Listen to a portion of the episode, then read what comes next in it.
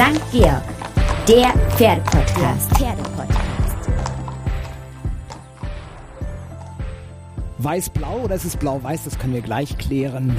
Ist der Himmel hier über dem Gut Wettelkamm, das äh, südlich von München liegt und von da aus meldet sich der St. Georg Pferdepodcast. Ich bin Jan Tönnies, Chefredakteur vom St. Georg. Ich freue mich, dass ihr dabei seid und ich freue mich, dass wir einen äh, Tag mit mindestens zwei Klimazonen hier haben verbringen dürfen. Im Süden Bayerns. Das war die Stimme von Thomas Müller im Hintergrund. Lisa Müller und Thomas Müller. Ja, man kann schon sagen, ihr habt äh, so ein bisschen euch ein kleines Pferdeparadies in den letzten Jahren hier äh, erbaut. Lisa guckt noch so ein bisschen skeptisch. Äh, ist noch nicht ganz fertig der Traum gebaut oder? Doch, ist fertig. Aber ich würde sagen, es ist ein großes Pferdeparadies, weil so viele Pferde wie hier stehen und zumindest das Fußweg sind es immer weiter. Also glaube ich, sind, das ist eher ein großes Paradies. Physisch ist es ja erst dann, wenn wir dann auch äh, wenn vermeintlich alles gut läuft. Die Fohlen müssen geboren werden, dann müssen erstmal die gesund groß werden. Für mich als Züchter bestmöglich dann, dass ich auch so gute Fohlen züchte oder Pferde züchte, dass die auch gut genug sind, äh, dass Lisa sie im Sport vorstellen kann. Ähm, dann ist es paradiesisch. Und natürlich ab Mitte Mai ist es von der Flora und Fauna her paradiesisch. Okay, also so ein bisschen Blüten, die, die denken wir uns, aber schöne Pferde.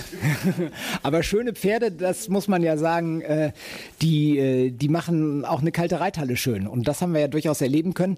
Lisa, wenn du jetzt so ein bisschen zurückblickst auf deinen Weg, äh, wir haben uns vor sechs, sieben Jahren, glaube ich, ungefähr Pi mal Daumen kennengelernt. Dein Weg bis, bis ja, zu deinem größten Erfolg, das war 2019 in Stuttgart, als du mit äh, Stand By Me in Stuttgart siegreich sein konntest. Ist das so Kalkül gewesen, knallhart durchgeplant und absolut voraussehbar oder wie war es? Es wäre toll, wenn man das mit den Pferden so vorausplanen könnte. Ach, da in einem Jahr gewinne ich dieses und jenes. Nee, aber Stedi ist ja ein tolles Pferd und äh, wir haben über das ganze Jahr hinweg einen für uns Erfolg nach dem anderen feiern können. Und Stuttgart war natürlich die Sahnehaube obendrauf.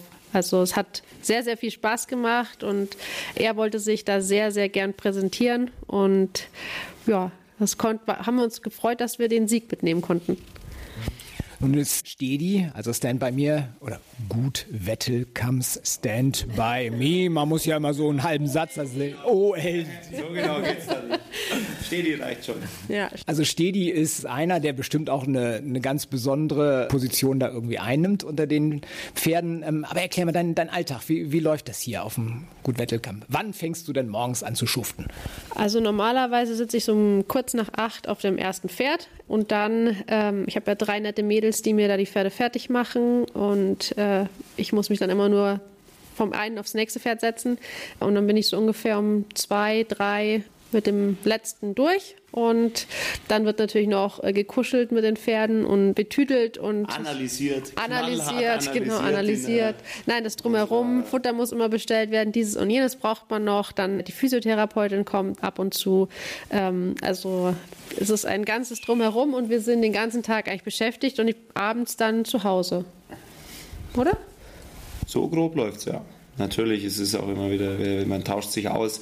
Das Schöne bei den Pferden ist ja immer, man versucht ja auch immer die Entwicklungen einzufangen, die Erwartungen. Jeder hat immer mal wieder eine andere Erwartung ähm, an Entwicklung, beziehungsweise wie soll es denn jetzt sein? Jetzt haben wir natürlich aktuell dieses, die Problematik, dass wir wenig Turniere haben.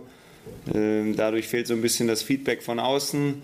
Alle sind, wenn ich in anderen Stellen mich so oder mit anderen Pferdeleuten mich unterhalte, alle stehen schon so in den Startlöchern. Man will die, vor allem bei den Jüngeren, die man so äh, das erste Mal auf dem jeweiligen Niveau präsentiert, will man wissen, wo steht man, wie sehen das andere und ja, dann geht es natürlich um bestmögliche Versorgung der Leistungssportler, Pferde. Ähm, da gibt es natürlich heutzutage auch viel, viel mehr Möglichkeiten oder diese Bandbreite die natürlich auch ich durch meinen äh, Profisport auch so ein bisschen mitbekomme. Das wollen wir natürlich ein bisschen auf die Pferde übertragen. Andererseits muss man auch aufpassen, dass man es nicht äh, irgendwie übertreibt, weil man könnte ja ansonsten schon jeden Stein umdrehen, äh, um noch irgendwas zu optimieren, ob äh, Fütterung, Bewegungs, äh, Trainingslehre oder ja, wie man es auch immer nennen mag. Und, und das beschäftigt uns natürlich den ganzen Tag. Wie oft kommt denn so ein Profifußballer beim FC Bayern aufs Paddock? Ja, das ist eine gute Frage. Ähm, nicht so oft. Also bei uns äh, wird das dann ins Privatleben verschoben, sage ich mal. Weil das ist ja so ein bisschen die Freizeitgestaltung. Also ich würde das so vielleicht beschreiben, wie wenn man ein Eis essen geht oder so sich in einen Café setzt bei schöner Aussicht. Das ist jetzt so vielleicht das menschliche Paddock. Schöne Aussicht haben eure Jungs hier auch, glaube ich, auf den Paddocks, oder? So ein bisschen Alpenpanorama? Ja, das auf jeden Fall. Also Paddocks koppeln, da ist eigentlich immer Alpe zu sehen. Das ist eigentlich schön. Also ich finde es auf jeden Fall gut. Nee, und, nee, optisch Für die geht's- Pferde ist es, sehr schön. für ja. die Pferde ist sehr schön, aber sie kommen auch grundsätzlich den ganzen Tag raus. Also sie gehen in der Früh äh, Führanlage, dann werden sie geritten, dann gehen sie noch Aquatrainer, gehen aufs Laufband, dass sie einfach bergauf gehen. Äh, sie gehen aufs Paddock, sie gehen auf die Koppel, also sind eigentlich den ganzen Tag äh, draußen. Dann noch Magnetfelddecke und was es nicht alles gibt an Wellnessprogrammen und dann sind sie abends eigentlich auch ganz froh, wenn sie in die Box können. Das ist so. Und ihr habt vor allen Dingen noch, als ihr hier angefangen habt, ähm, das Ganze so ein bisschen zu, zu arrondisieren, ähm, ihr habt sogar noch eine richtige Rennbahn rundherum gebaut, ne? Genau, wir haben 750 Meter Rennbahn, so gemacht wie jetzt äh, der Reitplatz, also mit Drainagen und Sandboden, dass sie sich einfach da nicht vertreten können in irgendwelchen Mauselöchern oder so. Und galoppieren. kann man halt wunderbar galoppieren oder auch Wechsel Wechsel, üben. So, dass du mal so, wie viel, so einer oder, oder Zweierwechsel kannst halt mal mehr am Stück machen. Genau, einfach, das, das macht den Pferden schon mehr Spaß. ähm, nach vorne. Zug nach vorne, genau. Oder halt einfach wirklich nur im Schritt äh, drumherum reiten und die Landschaft genießen. Das finden sie auch toll. Im letzten Jahr ist ein weiteres besonderes Pferd in euer Leben getreten. Wie muss ich mir das vorstellen? Familie Müller sitzt äh, bei einer gepflegten Pasta zu Hause und sagt, äh, was machen wir übermorgen? Ach, lass uns mal nach Dänemark äh, fahren. Da soll es ganz hübsche Pferde geben. Da gibt es so einen Menschen, der soll auch eine gute Auswahl haben. Also wir waren schon ein halbes Jahr auf Suche und jeden Fall. dann hat es uns über Isabel zu Andreas Hextrand verschlagen. Und beim ersten Mal äh, hat er uns einige Pferde gezeigt. Da ist aber keins für mich in Frage gekommen. Also ich, da ist der Funke einfach nicht übergesprungen. Es waren wirklich tolle Grand Prix-reife Pferde, aber der letzte Funke hat Wir nicht haben schon ein gefehlt. Nachwuchs-Grand Prix-Pferd gesucht. Genau. Von der Qualität und, und der Rittigkeit, wo wir einfach auch überzeugt waren, so ein bisschen, oder ich sage es anders, dieser Erfolg von Stedi in Stuttgart, gut, da war der äh, Götz, Götz Brinkmann, der, unser Trainer hier zu Hause, so und ich, wir waren auch mit dabei.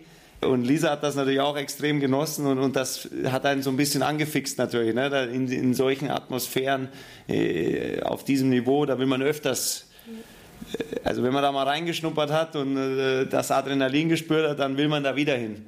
Und ähm, da haben wir natürlich einen, einen Nachwuchs-Grand Prix-Pferd gesucht, mit dem das auch theoretisch zumindest aus unserer Sicht dann auch irgendwann mal möglich sein kann.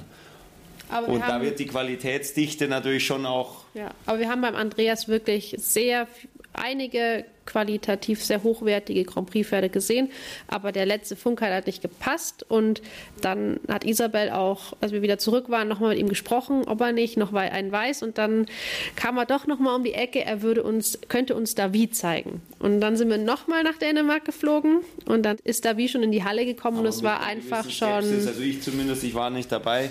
Äh, wegen der Thematik natürlich Deckhengst. Und äh, ja, wir hatten vorher äh, das Thema immer vermieden. Aus gegebenen Anlass natürlich, weil es immer auch äh, Komplikationen mit sich bringt im täglichen Umgang, im eigenen Stall, mit Stuten, äh, ja, wie wir gerade gesagt haben, Paddock, Koppel, immer dieses, man muss schauen, wer ist der richtige Nachbar, äh, haben wir überhaupt äh, die, die Möglichkeit, ihn auch sicher durch die Stelle zu führen, in Anführungszeichen, man weiß ja nie, wie die Testosteron äh, Hengste da dann zu handeln sind und Deswegen war ich eigentlich sehr vorsichtig und als dann der Anruf kam, ich bin dann meistens gleich mit Götz in Kontakt, weil Lisa ist ja noch auf dem Pferd. Und dann war schon Begeisterung. Ja, also Lisa hat, er hat gesagt, Lisa, Lisa hat gestrahlt, er war Aber begeistert und ich Okay, das, das ist jetzt die Ehemann-Version. Also Isabel, Götz und ich, wir standen wirklich da und als er reinkam, war schon, der hatte einfach eine Aura und das war schon, das hat einen in den Bann gezogen und dann ist der losgetrabt, locker, leicht und genauso wie man es haben will und dann losgaloppiert und es ist einfach nur ein Kataron und so eine Kraft, die da durch dieses Pferd ging. Und ähm, dann habe ich mich auch draufgesetzt und es war auch wirklich vom Reitgefühl der wollte und der hat gemacht und ich meine, er kennt mich nicht oder kannte mich nicht. Ähm, er hat alles probiert, dass er es richtig macht und ich konnte mit ihm auch so jede Lektion antesten. Und ich meine, da war er erst acht. Also es ist ja auch nicht selbstverständlich, dass so ein junges Pferd, das das noch nicht Routine in der Sache hat, ähm, dann schon alles so ordentlich macht. Und da waren wir eigentlich alle drei begeistert. Und äh, ja, dann haben wir Thomas angerufen. Die drei waren begeistert und dann war da noch ich. Genau. drei waren begeistert, dann war noch Thomas. Und dann sind wir nochmal hochgeflogen und waren dann gleich zwei Tage da, haben ihn jeden Tag da geritten. Und äh, es war wieder. Wieder ohne Thomas. Wieder ohne Thomas. Ja, in Portugal währenddessen. Aber es war trotzdem, es war ein wunderschöner Ausflug, weil es war wirklich super schön dieses Pferd zu reiten und äh, hat einfach, ja, das hat einfach Klick gemacht. Und Andreas hat uns auch gesagt, dass der als Hengst wirklich äh, unkompliziert ist. Ja, ihr habt ja beim, beim Probieren ja schon gemerkt, dass er so vom äh, Also- unkompliziert war. Man weiß es ja Aber nie. du weißt es ja nie, 100%. neuer Stall und Genau. Und ist ja. die, die kennen natürlich, die haben natürlich Ahnung von Hengsten, die haben ja genug, Andreas, ähm, aber er war unkompliziert, er hat nicht geschrien, er, er hat nicht nach anderen Pferden irgendwie geguckt oder hingezogen. Ähm, das hat einem schon ein richtig gutes Gefühl gegeben. Und es hat sich auch bewahrheitet, er ist einfach ein kleines Lamm hier im Stall. Also er will, er will immer brav bei seinem äh, Menschen bleiben und den interessieren andere Pferde so gar nicht. Und wenn er dann in die Deckhalle kommt bei seinem Phantom, das, das ist toll und da wissen wir auch, was wir tun müssen. Und das, ist, äh, das geht auch äh, super gut, auch ohne Stute dabei.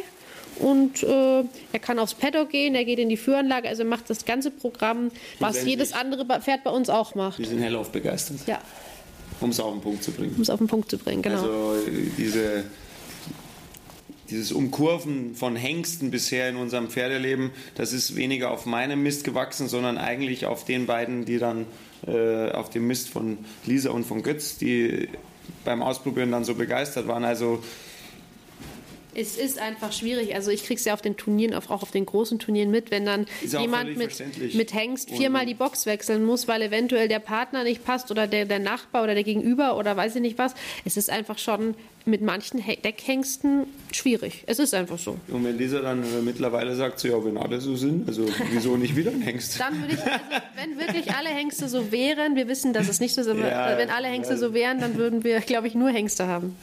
Das stimmt. Dann gucken wir uns den gleich mal live und in Farbe an und gehen mal rüber in die Reithalle. Ja, das gut Wettelkamm, das ist natürlich einmal Dressurreiten, aber das ist ab 2021 auch Hengststation. Ich habe schon gerade dem Chef höchstpersönlich beim Samenverschicken über die Schulter schauen dürfen. Thomas, wir haben ja uns ja jetzt muss ich rechnen, das ist fünf, sechs Jahre her, haben wir schon mal eine Geschichte gemacht für den St. Georg. Und da hast du so ein bisschen deine Anfänge erzählt. Und schon damals hattest du so eine Begeisterung für, für die Zucht. Die lebst du jetzt voll aus. Ja, wir sind da, also ich erinnere mich äh, auch an den Artikel damals und die Bilder, da waren wir noch bei einem meiner, bei Ferdinand Sandlader da, äh, nahe Passau. Äh, der ist da sicherlich einer meiner Züchter, ähm, Mentoren. Einmal äh, mit Hermann Gerland, der mich da auch natürlich so ein bisschen in die Richtung auch gebracht hat und unterstützt hat. Meine erste Zuchtstudie war von Hermann Gerland und eben dann durch die Verbindung Hermann Gerland, Ferdinand Sandlader, da bin ich dann auch dort gelandet und im Laufe der Jahre wurde das immer interessanter für mich. Ja, und mittlerweile, ich meine, legendär ist natürlich dein berühmter Satz, den du Sportschau oder wo auch immer, was, so, was ja, du, ja. dass du abends keine Playstation Ja, oder ähnliche Sachen hast, sondern äh, Hengstvideos guckst. Videos gucken, ja, das ist ja, also muss ich dazu sagen, äh, man kommt ja ganz selten dann zu dem einen Ergebnis, okay, das ist er. Und wenn dann, dann hat diese Entscheidung eine ganz kurze Halbwertszeit. Sobald man nämlich, äh, es ist ja meistens so, ich habe das meistens dann so ab September mich um, um, um die Hengstauswahl so ein bisschen gekümmert und natürlich dann recherchiert und es gibt ja, weiß nicht wie viel 10, 20, 30 Kriterien, die du anlegen kannst. Gehst du auf sportliche Werte, gehst du auf die äh, Zuchtwertschätzungstabellen, ähm, dann hast du das Exterieur, dann hast du die Gangarten, dann musst du natürlich deine Stute mit beachten, dann hast du noch das Pedigree, dann, also das ist ja, man wird ja eigentlich nicht fertig. Und wenn du dich mal festgelegt hast, dann kam, egal ob auf St. Georg oder auf anderen Plattformen, oh, jetzt hat wieder einer gewonnen mit 80 Prozent, der ist auch Hengst ah, wäre das nicht vielleicht einer? Äh, zwei Wochen später gewinnt ein anderer eine, auch eine große Prüfung. Ah, der wäre vielleicht noch besser. Und äh, ja, das ist einfach auch so ein bisschen das Faszinierende. Mhm. Wir sitzen hier in der schönen Holzreithalle. Ja, so schön ist sie nicht. Ist ordentlich. Also es ist eine Reithalle, 20 mal 60. Man kann äh, sein Trainingsprogramm absolvieren. Aber ich sag mal so, sie ist nicht optimal isoliert. Also man braucht schon eine Jacke, vor allem als Zuschauer. Ja gut, wir gucken derweil auf Lisa, die einen Fuchshengst reitet. Ähm, da bist du dir aber schon sehr sicher gewesen. Ja, aber also er ist, äh, er ist unglaublich für uns. Es handelt sich um Davi. Ähm, haben wir auch schon, ich glaube, in, in, den letzten Monaten, wenn wir ähm, uns geäußert haben, beziehungsweise was veröffentlicht haben, auch schon. Ich glaube, die Begeisterung ist schon rübergekommen, die wir äh, für Davi haben. Jetzt ist das natürlich auch nicht ganz so schwer, sich für Davi zu begeistern. Da muss man auch dazu sagen, er war auch vor uns schon ähm, ja, Doppelweltmeister der jungen Dressurpferde. Ähm, und deswegen äh, teilen viele Leute diese Begeisterung, aber für uns äh, war es das Abenteuer, äh, das erste Mal einen Hengst ähm, zu erwerben, beziehungsweise auch dann zu reiten und nicht nur einen Hengst dann zu reiten, sondern eben auch im Zuge dessen haben wir das Ganze verbunden. Diese züchterischen Aspekte, die mich ja schon jetzt eben die letzten zehn Jahre begleiten. Ja, der Davi hat uns jetzt da hinein entwickeln lassen in die, in die Deckstation und in dieses Geschäft. Und bisher macht es super viel Spaß. Äh, das liegt aber hauptsächlich eben Andavi selbst, weil er, weil er uns das äh, tägliche Leben und den täglichen Umgang mit der ganzen Sache sehr, sehr leicht macht. Er lässt sich eigentlich, äh, das Absamen geht wunderbar, äh, die Samenqualität ist gut, die äh, Rittigkeit und äh, er hat keine Probleme mit der Doppelbelastung äh, und das sind schon eigentlich die wichtigsten Kriterien wo wir am Anfang natürlich gesagt haben, okay, das können auch Fragezeichen sein. Also da kann es dann auch schnell mal vorbei sein, dass wir sagen, okay, weil wir, wir haben ihn natürlich als Sportpferd äh, gekauft und verpflichtet für das Gut Wettelkamm. Ähm ja, und man muss mal sagen, Lisa trainiert auch bei Isabel Wert und deren berühmtester Satz ist, der beste Hengst ist ein Kastrierter. Da würdest du aber schon dazwischen springen dann, oder? Nee, eigentlich äh, grundsätzlich erstmal nicht, weil wir kommen ja natürlich aus dem ähm, Reiterlager, aus dem Sportreiten und ich sage mal so, die Hengste, die ich bisher auf Turnieren dann auch erlebt habe, selbst wenn sie handelbar waren. Also es war äh, jetzt irgendwie nicht äh, keine Riesenproblematik, aber ein Hengst bringt dir trotzdem auf jeden Fall Aufwand mit sich. Also du musst immer äh, mehr bedenken, äh, mehr Rücksicht nehmen. Du musst auch Rücksicht von anderen einfordern. Und das ist eben dann immer so ein zweischneidiges Schwert. Dann hast du eventuell auch äh, mehr Aufwand beim Reiten, auf den Abreitplätzen, wer, wer, schon mal auf den größeren Turnieren auch unterwegs war, da geht es auf den Abreitplätzen, wird um jeden Quadratmeter gekämpft äh, und, und, dementsprechend ist das auch vielleicht sogar manchmal auch eine gefährliche Sache mit einem Hengst und vor allem, äh, wenn man nicht die Erfahrung in der Hengsthaltung hat, äh, sich darauf einzulassen. Du hast gesagt, du kommst aus der Sportleike. Ich habe natürlich sofort gedacht, wenn Gut Wettelkamp eine Hengstation macht und kooperiert mit... Ohne P am Ende, ne? Gut Wettelkamp. Das ist so ein bisschen immer dieses Schwierige. Entschuldigung, ja. Äh, Im, Im Norddeutschen gibt es ja oftmals dieses Kamp ja. Da werden wir oftmals verwechselt. Okay, also gut Wette kann. Ja, ja. Und da habe ich gedacht, okay, wenn so ein Fußballprofi losgeht, dann guckt er natürlich nach einem Wadenspanner. Ist ja klar. Ich meine, ne? Also jetzt muss. das liegt auf der Hand natürlich. Ja, genau. Walter Wadenspanner. Ähm, wie war denn das, als die Müllers auf dich zugekommen sind und gesagt haben, kannst du dir vorstellen, mit uns was zu mein, gemeinsam zu machen? Oder wie ist das überhaupt entstanden, der Gedanke? Ja gut, also wir kennen uns ja schon ein bisschen länger. Ähm, wir machen schon seit äh, einigen Jahren, ich glaube sieben, acht Jahren, äh, so, so in die... Ja, so 2013 oder sagen wir mal... Wen, wer war euer erstes Pferd? Der Finn. Finn war der erste. Er ist 2011 geboren. Das heißt, der war dann dreijährig 2014. 14, ja, genau. Sowas. So, seitdem kümmern wir uns um, die, um das Anreiten der dreijährigen Pferde. So. Genau. Und ähm, und dann waren wir am Turnier in, in Babenhausen letztes Jahr, ich kann mich noch gut erinnern. Und ähm, dann war so. war schon im Gespräch. Ja, da war er schon im Gespräch. Im Juni. Ja, aber da war das, glaube ich, noch nicht im Gespräch. Hundertprozentig. Bist du sicher?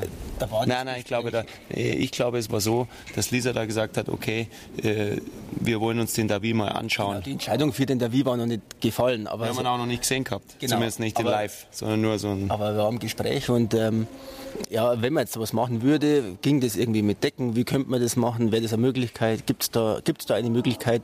So ging die, ganze Geschichte so ein bisschen los. Ähm, irgendwann war der da wieder gekauft und ähm, dann wurde es irgendwann auch mal konkreter, das, das Gespräch, wie man es halt gestalten Genau. Und weil für uns war natürlich dann schon wichtig, wir waren natürlich immer am Hin und Her überlegen, wie können wir es machen, äh, den Davi an eine professionelle Hengststation zu geben, war natürlich nicht der hundertprozentige richtige Gedanke äh, in Verbindung, dass sich Lisa natürlich auch auf ihn einstellen muss. Das heißt, so viele Reitstunden wie möglich, äh, Minuten auf ihm zu sitzen, das wäre natürlich schon wichtig.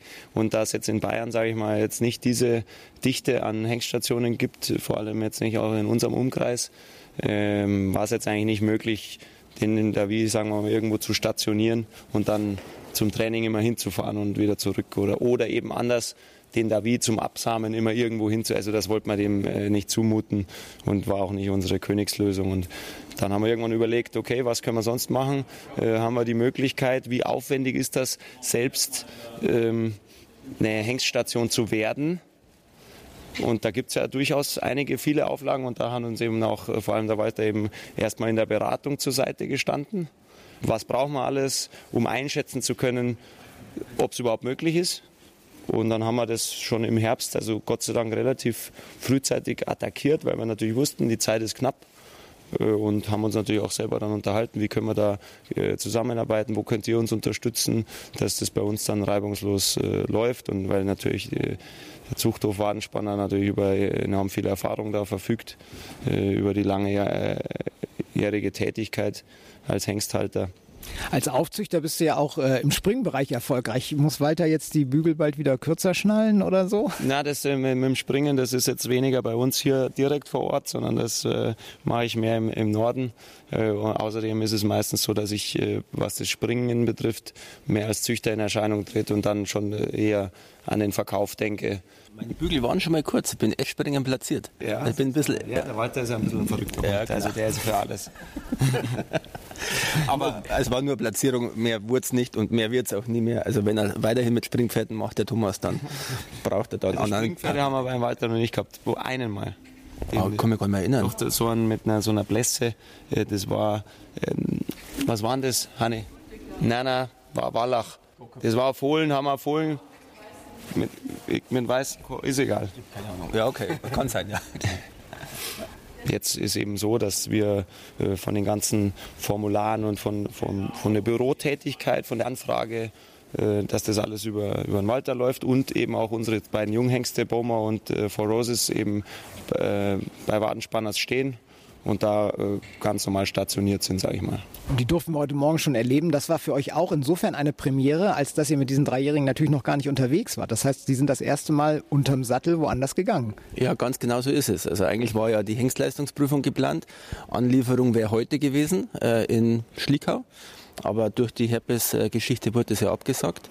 Und ähm, jetzt konnte man Gott sei Dank diesen Termin heute wahrnehmen. Und ähm, die haben sich echt super präsentiert und äh, haben das gut gemacht. Waren ganz konzentriert, ganz brav bei der Sache. Und, ähm, Weiß man immer nicht bei so weiß man immer, Jungen, wie nicht. Also es kann ja, Ausflug, kann, also- kann ja alles passieren. Ähm, aber das war echt gut. Also da sind wir, sind wir sehr zufrieden. Wie viele Stuten hast du eigentlich hier stehen, Zuchtstuten? Ähm, Zuchtstuten sind jetzt im Einsatz immer so rund um 9, 10, 11. Also je nachdem. Äh, ich äh, gebe auch immer mal wieder oder bin ich auch bereit, eine abzugeben, weil es kommt natürlich auch immer wieder was Junges nach. Ähm, es kam jetzt äh, eine ehemalige Sportstute dazu, äh, Felice. Ähm, das ist, die war ähm, 2000, wann war sie Bewegungssiegerin? 2015 oder 16? Die ist 2013 geboren. 2016 war die in, in Bayern an der Landesschau äh, Bewegungssiegerin und war Lisa auch mit am Bundeschampionat und die konnte ich mir jetzt für die Zucht sichern. Das ist praktisch die erste Stute, die ich jetzt habe, die die nächste Generation praktisch äh, verkörpert. Und ja, so rund um zehn Zuchtstuten haben wir. Wir kriegen meistens so acht, neun Fohlen. Äh, jetzt die letzten drei Jahre haben wir es ein bisschen intensiviert. Also seit 2018 kriege ich mehr als äh, also um die acht, neun eigene Fohlen. Also da ist dann natürlich schon auch Betrieb, sowohl was das äh, Abfohlen betrifft, als das Wiederbesamen betrifft, als die Überlegung, die, welchen Deckhengst man nimmt, natürlich dann die, auch die Aufzucht. Also ist schon was zu tun. Und wie muss ich mir das vorstellen? Also du bist dann, ich sage jetzt mal irgendwie, hast ein wichtiges Spiel und die Stute ist drei Tage über einen Termin. Gibt es dann einen Moment, wo du dann zumindest nach dem Spiel in der Kabine verstohlen einmal schnell per WhatsApp schreibst und ist sie jetzt endlich gekommen oder? Na, ich, ich habe, kann ja heutzutage kann man ja mit Kamera äh, auch gut da abrufen. Also ich habe auch schon mal am Auswärtsspiel 10 Uhr abends, da hatte ich noch einen Termin beim Physiotherapeuten, sage ich mal, und auf der Liege konnte ich zuschauen, wie, wie die Stute äh, ihr Fohlen bekommen hat. Und da haben wir hier ein ganz gutes Team an, an, bei uns an, an Pflegern und äh, in Verbindung mit Tierärzten. Ich bin da aber auch meistens, wenn ich zu Hause bin, äh, auch dann, dann selbst mit dabei der zweitwichtigste Mann im Leben und vielleicht der wichtigste in der reiterlichen Karriere von dieser Götz Brinkmann. Ein, ein tolles Trainingsduo. Ähm, und ich glaube, du hast äh, Thomas auch am Anfang so ein bisschen den Blick geschult, weil mittlerweile ist er ja auch irgendwie mehr als nur ein Zylinderkofferträger auf Turnieren, oder? Kannst du jetzt sagen, er ist weg, der hört das nicht. Ja, definitiv. Also äh, der war wissbegierig, was alles mit den Pferden zu tun hat und äh, hat das aufgesogen, äh, hat einen natürlich permanent genervt mit Fragen, aber er hat sich so fortgebildet, dass er uns jetzt auf jeden Fall in Sachen Zucht Unterricht geben kann. Und sportlich äh, ist er mit seinem geschulten Auge mittlerweile auch eine Nervensäge, mehr für die Lisa als für mich, aber auf jeden Fall eine, äh, eine große Stütze, äh, auch was mich angeht. Und wie viel Zweier kriegt er so hin auf der Diagonalen? Oh, bei den Zweiern hört es nie auf. Ähm, auf dem Dave äh, knallt er die Einer raus, also da bleibt er die Spucke weg. Also ich fange normalerweise äh, direkt mit den Lektionen an. Dave, wir müssen den Dave ja schonen, der soll nicht zu viele Kilometer machen, höre ich immer. Das habe ich aufgesogen, drauf, Zweierwechsel, packt man es wieder. ist immer wichtig, wenn der Chef das mal so ein bisschen alles zurecht ruckt da oben. Ne? Dafür ja, hast man ja. Ich mal richtig durchreiten. Mein Gott, hier dann reite ich halt gar nicht mehr. Ähm, wenn, wenn ihr jetzt hier so äh, täglich miteinander trainiert, wie viel Druck ist da? Also wenn man teuer einkauft, dann ist ja der Hometrainer auch immer ein bisschen derjenige, der dann irgendwann mal den Kopf hinhalten muss, wenn es vielleicht nicht klappt. Ähm, ja, sicherlich. Äh, natürlich ist ein Druck da, ähm, aber äh, mit äh, Thomas Olisa äh, habe ich auch zwei Partner an der Seite, die mittlerweile das Pferdegeschäft auch so reell einschätzen können, äh, dass sie wissen, äh, es geht nicht immer so, wie man sich vorstellt. Äh, aber natürlich, die Ergebnisse müssen da sein. Also wir, wir müssen schon liefern, äh, ob das jetzt Lisa ist oder meine Person, gar keine Frage. Und äh, wenn wir da nicht weiterkommen, äh, dann wird auch diskutiert, äh, wie können wir weiterkommen. Und deswegen haben wir jetzt auch noch andere Hilfe an unserer Seite, wie letztendlich Isabel, unsere riesengroße Hilfe wo ich sehr dankbar bin und das auch ein, äh, ein tolles Paket ist für uns. Äh, und äh, wir haben unseren Manolo Rodriguez, unseren Handarbeitstrainer, der regelmäßig zu uns kommt. Also von daher sind wir eigentlich sehr gut aufgestellt und der Druck verteilt sich. Da muss ich jetzt nochmal wieder zu Lisa zurück. Isabel, Isabel Wert, der Name ist gefallen. Wie ist das genau gegangen? Hast du einfach gesagt, äh, hallo Isabel, du kennst mich ja vielleicht, ich bin die Lisa und äh, ich reite so ein bisschen in Bayern und äh, habe so ein bisschen Ambitionen. Mein Mann ist auch sportlich unterwegs. Könntest du dir vorstellen, dass ich mal zum Reiten kommen kann? Ähm, jein, also es war in der PIA-Förderpreiszeit, also ist auch schon wieder sechs Jahre her. Da habe ich Isabel natürlich auf den großen Turnieren immer getroffen und habe immer gefragt, ob ich nicht einmal äh, Unterricht haben könnte. Und sie hat immer gesagt, ja, klar, gerne. Ähm, ich soll sie nur anrufen. Und ich habe mich nicht getraut, sie anzurufen. Wirklich nicht. Und dann habe ich es irgendwann mal Katrina Wüst erzählt, weil ich die auf einem Turnier hier in Bayern gesehen habe. Müssen wir schnell erklären. Internationale Richterin und Urbayerin, aber eigentlich ursprünglich mal im Rheinland geboren, aber äh, sie fühlt sich schon sehr bajuwarisch. Ich glaube, das darf man sagen. Ja, genau. Und äh, dann habe ich ihr das erzählt und dann hat sie ihr jetzt Handy gezückt, hat Isabel angerufen und gesagt, du, kann dich Lisa heute um 18 Uhr anrufen? Und hat Isabel gesagt, ja. Und dann hat, hat, hat Katrina mir nur gesagt, ja, also du musst sie um 18 Uhr anrufen. Und dann blieb mir ja quasi nichts anderes übrig. Und ähm, das, ich, ich habe mich wirklich sehr, sehr gefreut, dass sie gesagt hat, sie wird immer vorbeikommen. Und dann war sie hier und dann hatten wir auch ausgemacht, dass ich zu ihr fahre. Und dann war ich da eine Woche bei ihr, da war Götz auch mit dabei. Und es hat ähm, super funktioniert und auch harmoniert. Und ja, Seitdem dürfen wir regelmäßig kommen. Wie sieht das genau aus? Also habt ihr da festen Zeitturnus? Also wahrscheinlich in regulären Zeiten auch ein bisschen von den Turniereinsätzen von Isabel abhängig, könnte ich mir vorstellen. Beziehungsweise ihr plant dann auch gemeinsam Turniere und so? Ja, also ich versuche schon dann eben auf die Turniere zu fahren, äh, wo sie auch ist. Das einfach das äh, eine super Unterstützung zum Abreiten ist. Und wenn sie Zeit hat, schaue ich, dass ich hochfahren kann. Ich fahre meistens dann nur so eine Woche, weil Sie hat natürlich auch viele Pferde und äh, nicht immer Boxen für alle meine Pferde frei. Deswegen fahre ich dann immer so mit zwei, drei Pferden hoch. Und äh, die anderen haben währenddessen Pause. Deswegen kann ich dann auch nicht zu lange oben bleiben. Und wenn sie dann auch mal Zeit hat, so meistens im Winter, ähm, dann kommt sie auch mal runtergeflogen für einen Nachmittag. Und da reiten wir dann eben die Pferde. Und ja, das in regelmäßigen Abständen. Und es wird auch, also es fruchtet auch. Wir äh, versuchen, alles so richtig umzusetzen, wie sie es uns mitgibt. Gab es so einen ganz zentralen Moment, so einen Schlüsselmoment, wo du gesagt hast, ja, das ist eine, eine tolle Trainings-Schülerpartnerschaft mit Isabel oder irgendwie eine Lektion, die auf einmal besser funktionierte oder ein Pferd, das auf einmal ganz anders ging oder ist das mehr so das Allgemeine? Ja, das ist das Faszinierende. Ähm, Isabel hat ja für jedes Pferd irgendwie, sie kann sich da so reindenken und für jedes Pferd einen anderen Ansatz. Und ähm, natürlich habe ich nach dem ersten Pferd, wo es dann schon besser geklappt hat, gedacht, oh, das muss ich jetzt quasi bei allen Pferden ausprobieren. Äh, die halben Paraden, ja, ich glaube, es waren halbe Paraden, wo ich da immer äh, speziell geübt habe. Und dann ging das bei vielleicht anderen zwei Pferden nicht so. Und dann bin ich wieder zu ihr hochgefahren und dann hatte sie wieder einen ganz anderen Ansatz. Und erstmal nach vorne und locker durchgaloppieren. Also äh, bei jedem Pferd einen anderen Ansatz und das ist das Faszinierende. Also man, man lernt nie aus und äh, man kann langsam, aber also so ein paar Sachen dann auch variieren.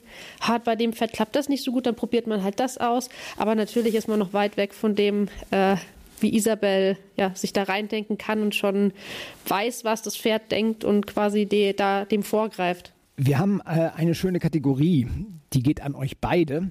Und zwar heißt die Mein erster Gedanke. Läuft so, ich sage einen Begriff und dann könnt ihr frisch, vom fröhlich von der Leber frei einfach mal so sagen, was euch einfällt. Mein erster Gedanke bei erster Gedanke bei Social Media. Hm, ja. Social Media ist natürlich äh, heutzutage eine tolle Möglichkeit, äh, andere Leute auch äh, auf einfachen Wege zu erreichen.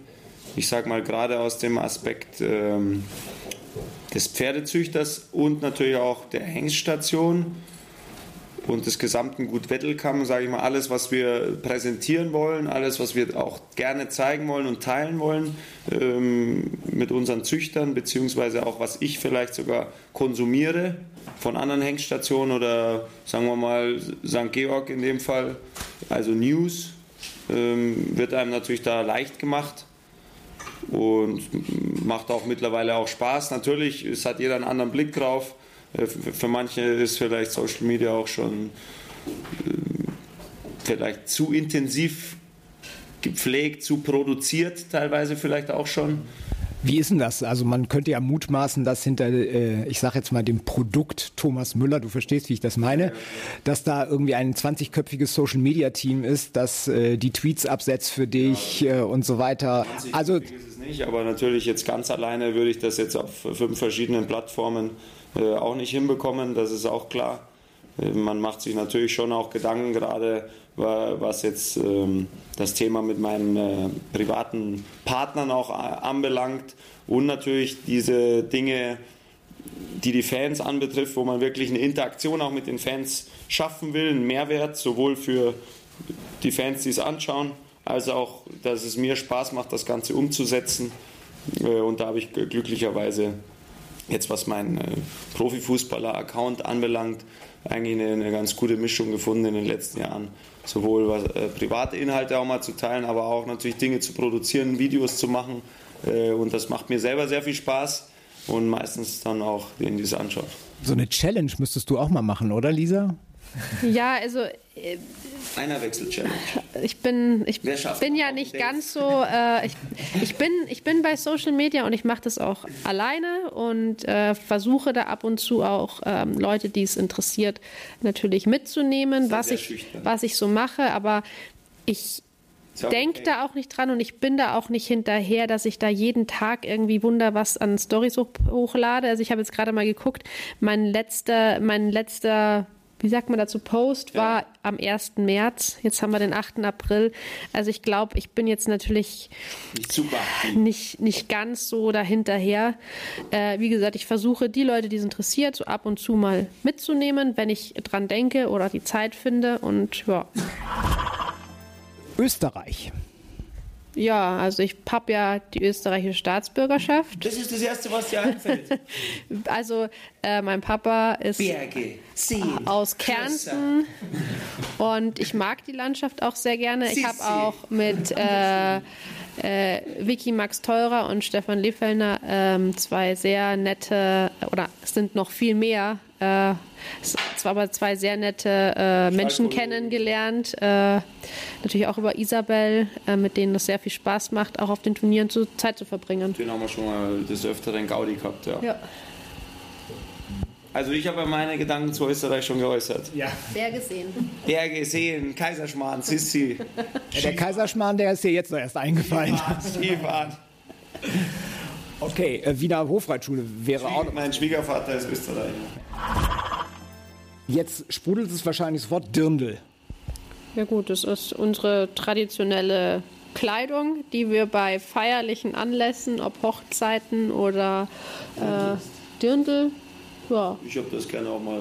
Dirndl ziehst du auch mal so an. Zieh ich das auch du ziehst gerne auch mal privaten Dirndl an, Thomas, okay. Und du dann die Lederhose, die Krachleder. Genau, genau.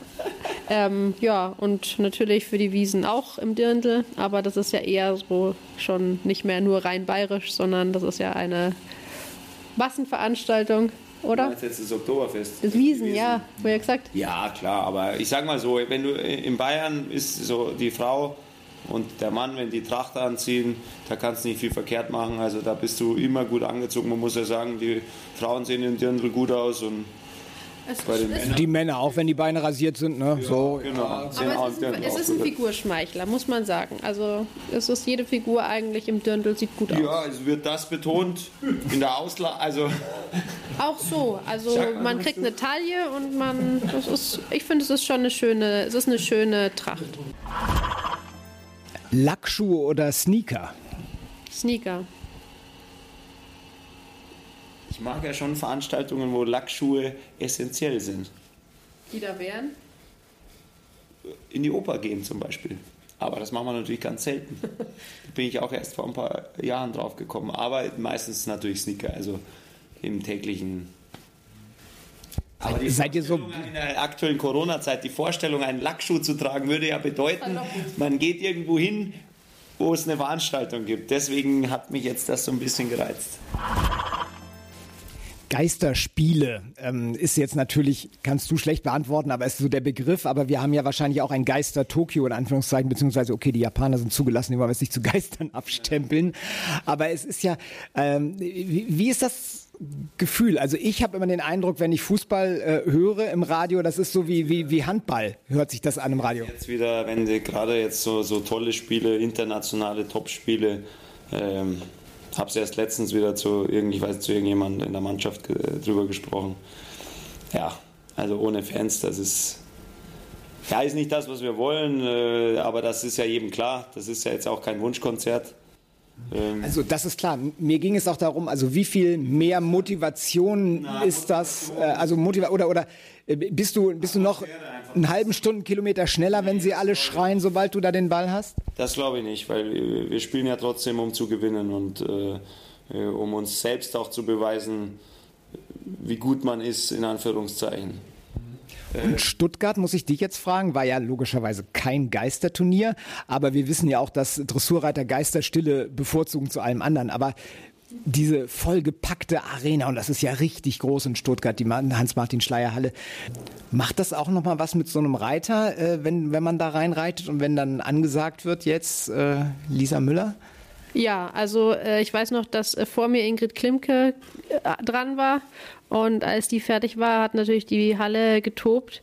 Und dann durch diesen dunklen Gang in dieses Licht und in diese Lautstärke zu reiten, das war schon besonders. Und äh, im ersten Moment äh, war man auch dann eher so ein bisschen äh, zu sehr nervös, also so ein bisschen verängstigt. Und dann hat man aber gesagt, so und das wollen wir auch. Und dann hat man losgelegt und hat Kämpfen angefangen. Und das natürlich schon, wenn man sich so zeigen will, äh, dann ist das schon nochmal ein Ansporn.